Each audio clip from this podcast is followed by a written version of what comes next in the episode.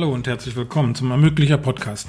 Der Ermöglicher Podcast ist eine Produktion des Verbandes Deutscher Bürgschaftsbanken. Unsere Gäste, Politiker, Banker, Wirtschaftsvertreter und Unternehmer. Und immer geht es um Unternehmensfinanzierung und wie Bürgschaften dabei helfen können. Heute soll es ums Handwerk gehen. Handwerksbetriebe stehen vor großen Herausforderungen, sagt Hans-Peter Wollseifer. Herausforderungen wie Fachkräftesicherung oder bürokratische Hemmnisse. Die Unternehmensfinanzierung zählt eigentlich nicht dazu, es sei denn, es ist ein kleiner oder junger Betrieb. Jedes Jahr befragt der Zentralverband des deutschen Handwerks, dessen Präsident Wollseifer ist, seine Betriebe zur Unternehmensfinanzierung und stellt fest, Handwerker brauchen starke Wirtschaftsbanken. Jede vierte Bürgschaft geht aktuell an einen Handwerksbetrieb. Hans-Peter Wollseifer will Architektur studieren als unerwartet. Der Vater stirbt. Er war schon eingeschrieben an der Universität, übernimmt jedoch im Alter von 21 Jahren den elterlichen Betrieb. Er ist bis heute Unternehmer. Als erster Nicht-Kölner in mehr als 100 Jahren wird er Präsident der Handwerkskammer Köln, ein Zeugnis für die Toleranz der Kölner, wie er sagt. Seit 2014 ist er auch Präsident des Zentralverbandes des deutschen Handwerks. Das Handwerk und sich selbst versteht Wollseifer als Partner und Berater der Politik. Entspannung findet der 66-Jährige bei langen Spaziergängen, beim Lesen, Schwimmen oder Motorradfahren. Heute ist er unser Gast im Ermöglicher Podcast. Herzlich willkommen, Hans-Peter Wollseifer. Sie sind selbst ja seit langem Unternehmer und wie liegen Ihnen Finanzierungsfragen da? Sie kommen sicherlich damit in Kontakt.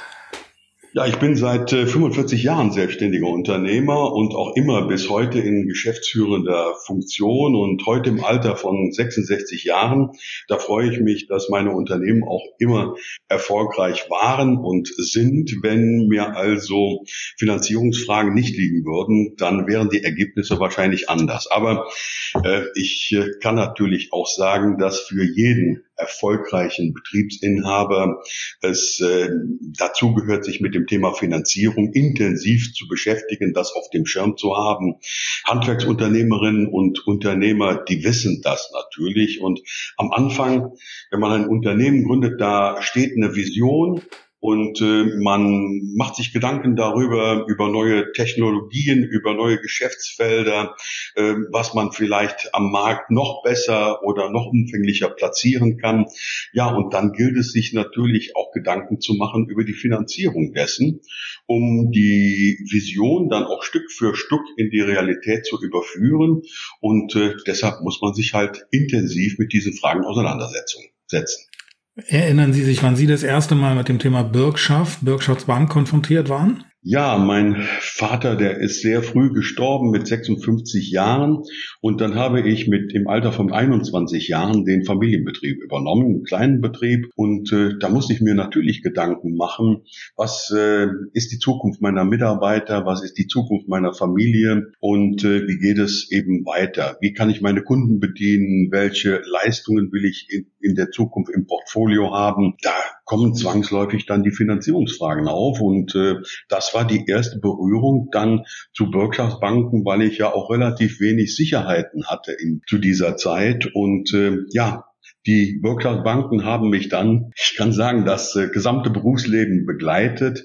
Und äh, ich denke, sie sind äh, immer auch für mich persönlich hilfreiche Ansprechpartner gewesen, äh, wenn es um irgendwelche ja, unternehmerischen Dinge ging. Als äh, Verband machen Sie auch Umfragen unter Ihren Mitgliedsbetrieben. Da wird der Fachkräftemangel oder die Bürokratie als Herausforderung äh, beschrieben. Die Unternehmensfinanzierung zählt dann also nicht dazu? Doch, die Unternehmensfinanzierung, die gehört auf jeden Fall dazu, aber die unterliegt natürlich einer Wellenbewegung. In Krisenzeiten, da stellt äh, sich schon ein ganz besonderes Problem dar. So haben wir natürlich 2008, 2009 erlebt und wir sehen es ja jetzt auch in der Pandemiephase, äh, dass wir uns intensiv mit Unternehmensfinanzierungen befassen müssen. In Phasen wirtschaftlicher Erholung, also dann, wenn es uns wirklich sehr gut geht, da ist die Finanzierung vielleicht nicht unbedingt das ja, das aktuelle, tagesaktuelle Thema. Ähm, und da treten dann andere Themen wie zum Beispiel Fachkräftesicherung äh, oder spürbare Entlastung bei der Bürokratie für die Unternehmen in den Vordergrund. Dennoch, äh, die Liquidität ist für die Betriebe unwahrscheinlich wichtig und äh, ganz aktuell schauen wir natürlich auch in die betroffenen äh, Hochwasserregionen, die von der Flutkatastrophe hin äh, heimgesucht worden sind. Und auch das wird, glaube ich, eine große Aufgabe für die Bürgschaftsbanken sein. Und ich hoffe, dass sie uns auch da weiterhin bei diesem Thema stark begleiten als Partner. Kleine Handwerksunternehmen scheinen dabei besonders ähm, skeptisch zu sein. Sie bewerten das Finanzierungsklima negativer als große. Fast ein Viertel finden es schwierig, einen Kredit zu bekommen. Warum haben kleine Unternehmen mehr Schwierigkeiten als größere? Ja, das sehen wir in der Tat auch so, dieses Problem. Aber wenn wir uns jetzt mal überlegen, wie die Banken das sehen. Die Banken, die versuchen natürlich so kostengünstig wie möglich zu arbeiten und kleine Kreditengagements, die verursachen mindestens genauso viel Arbeit und bürokratischen Aufwand äh, wie größere Engagements. Und ähm, da ist es natürlich so, dass ähm, ja die kleinen Kreditnachfragen nicht unbedingt an erster Stelle stehen. Natürlich spielt es auch hin und wieder eine Rolle, dass äh, manche Klein- und Kleinstbetriebe oder Kleinstunternehmer unvorbereitet in Bankgespräche gehen. Und da kann ich wirklich nur auf das Angebot unserer Unternehmensberater in den Handwerkskammern hinweisen. Und die haben wiederum einen sehr guten Kontakt zu den Bürgschaftsbanken. Und die Bürgschaftsbanken, die wissen, wie es geht, wenn man die Unternehmen, auch die Kleinst- und Kleinunternehmen dann unterstützt, so dass sie letztlich zum Kredit kommen. Und ein Grund mehr, dass wir die Bürgschaftsbanken im Handwerk auch wirklich brauchen. Ähm, jetzt haben Sie die nächste Frage fast schon beantwortet. Sie fordern als Konsequenz dieser Kenntnis äh, unter anderem starke Bürgschaftsbanken. Warum ist das so wichtig? Ja, in unseren Umfragen, da zeigt sich, dass äh, Darlehensanfragen nicht, äh, ja, dass es dabei äh, ja häufig an, an Sicherheiten fehlt. Und da kommen dann die Bürgschaftsbanken ins Spiel und äh, deren Beitrag für notwendige Finanzierung unserer Betriebe schätzen wir deshalb natürlich sehr hoch ein. Sie erhöhen aber dann die Bereitschaft einer kreditgebenden Bank, dann auch den Kredit herauszugeben. Und äh, da ist dieses äh, Engagement der Bürgschaftsbank für unsere Betriebe wichtig. Jetzt haben Sie mal gesagt, äh, wir im Handwerk sind die Schnellboote der Wirtschaft und können uns rasch auf neue Rahmenbedingungen einstellen. Jetzt haben wir seit einem Jahr etwa, die Pandemie etwas länger sogar schon. Wie hat sich das Handwerk darauf eingestellt? Ja, es ist in der, in der Tat so. Die Handwerksbetriebe sind ja meistens äh, kleinere Unternehmen, mittlere Unternehmen und sie können sich sehr schnell auf Marktbegebenheiten äh, einstellen. Das hat sich besonders natürlich jetzt gezeigt äh, unter den Pandemiebedingungen und äh, da waren die Betriebe extrem gefordert, insbesondere wenn es darum ging, unter eingeschränkten Bedingungen, äh, die sich mitunter wochenweise ja verändert haben, den Geschäftsbetrieb, Beschäftigung, die Ausbildung aufrechtzuerhalten und äh, natürlich dann auch das Kundengeschäft weiter betreiben zu können. Und dafür mussten sie zum Beispiel sehr schnell Gesundheitskonzepte, Hygienekonzepte entwickeln und diese dann auch umsetzen. Ähm, sie müssten ihre digitalen Angebote ausbauen. Sie mussten die Geschäftsfelder nachjustieren, um ihre Beschäftigten bei laufenden Kosten dann auch weiter im Betrieb äh, halten zu können und um das Geschäft bis in die Zeit der wirtschaftlichen, ich sag mal, Wiedereröffnung zu tragen. Da haben unsere Betriebe Kurzarbeit eingesetzt, haben finanzielle Unterstützungsangebote in Anspruch genommen und diese Flexibilität ist es, die ich gemeint habe, dass das Handwerk sich unwahrscheinlich schnell am Markt orientieren kann, weil es eben kleine Betriebe sind und äh, Betriebe sind, die auch immer optimistisch in die Zukunft agieren. All das hat dann dazu beigetragen, dass wir trotz äh, aller Schwierigkeiten am Ende des letzten Jahres 2020, 2022 zumindest noch ein ganz geringes Wachstum verzeichnen konnten für das Handwerk. Und auch in diesem Jahr bin ich sehr hoffnungsvoll, dass wir wieder zu einem besseren Ergebnis kommen. Jetzt haben Sie schon von guten und schlechten Zeiten gesprochen. In guten Zeiten scheint äh, investieren Handwerksunternehmen aus dem eigenen Kapital heraus. Das heißt, sie brauchen gar kein Fremdkapital oder nur einen geringen Teil. Hm. Wird sich das in Zukunft ändern? Ähm, nein, es ist also so, dass also äh, die Handwerksbetriebe ganz unterschiedlich äh, Eigenkapital und Fremdkapital besitzen beziehungsweise äh, haben müssen in ihren Bilanzen. Und äh, da sind die Betriebe äh, unterschiedlich betroffen, nach Branche, nach Größe. Und dafür waren die Betriebe in der Pandemie ja auch wirklich äh, unterschiedlich gefordert. Äh, die Betriebe, die zum Überleben zum Beispiel ihr Eigenkapital eingesetzt haben, die benötigen für zukünftige Investitionen, äh, nicht nur Fremdkapital, sondern auch Mittel, die das Eigenkapital ersetzen oder stärken. Allerdings, äh, ja, allerdings ich befürchte, dass viele Betriebe, die von der Pandemie stark betroffen sind, eher ihre Investitionsneigung zurückschrauben und nur noch notwendige Ersatzinvestitionen vornehmen. Ähm, mit äh, Blick auf die gegenwärtige Situation mag das vielleicht richtig sein. Mit Blick auf die Zukunft müssten wir also diese Blickrichtung ein Stück weit erweitern und äh, auch in die Zukunft in den Betrieben investieren. Und dafür brauchen wir das entsprechende Kapital.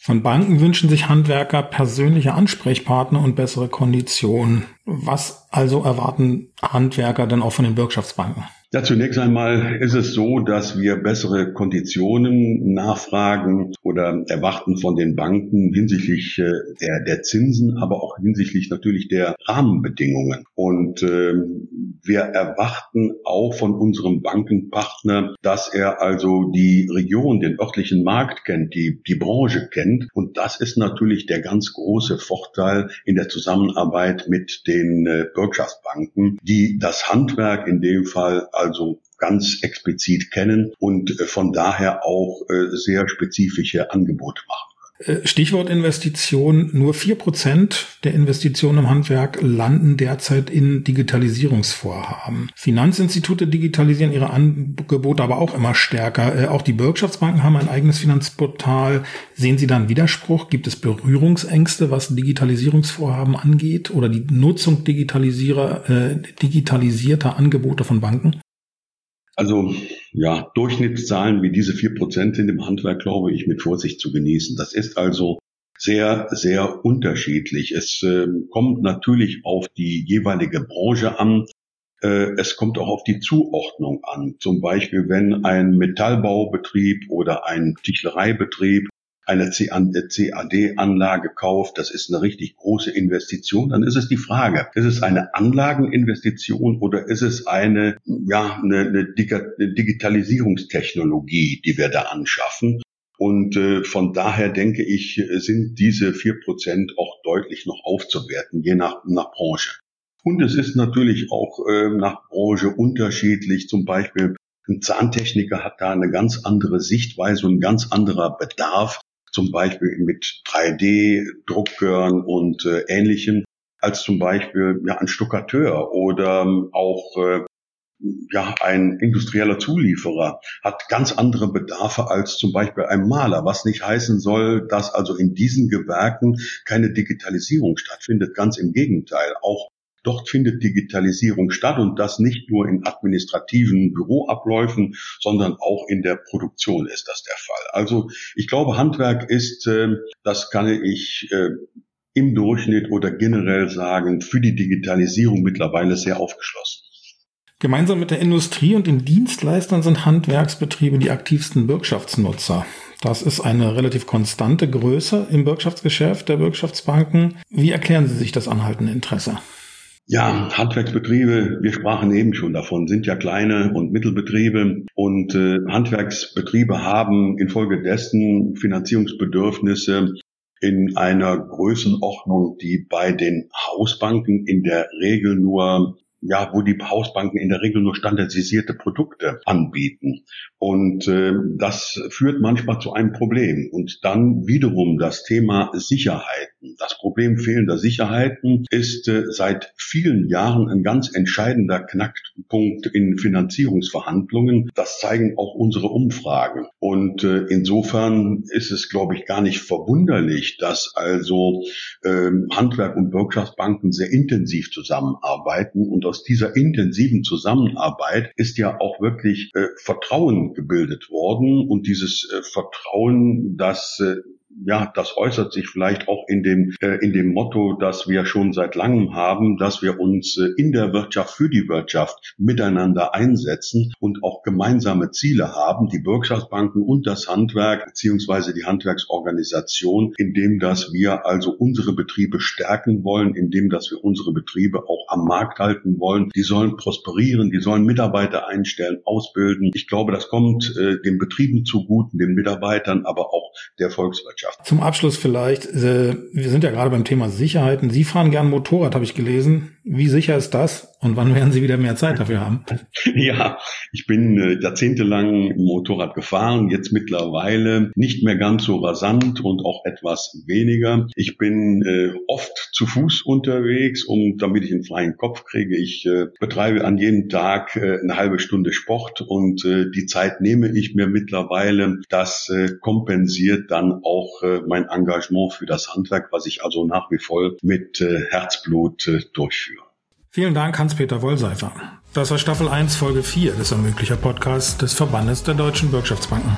Ich freue mich, wenn Sie auch das nächste Mal wieder dabei sind. Unser Gast dann Dr. Volker Treyer, Mitglied der Hauptgeschäftsführung des DIHK. Bis dahin.